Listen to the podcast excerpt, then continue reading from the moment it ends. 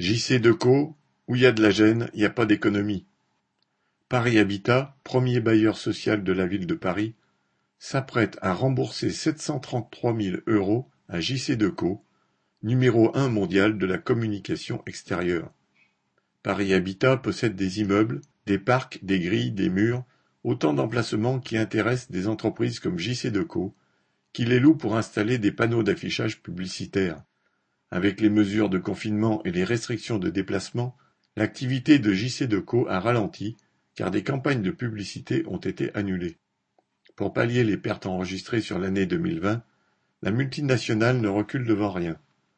Non seulement pendant le confinement, elle a déjà suspendu une partie des redevances dues à Paris Habitat, mais actuellement, elle réclame aux bailleurs d'être remboursés de 733 000 euros.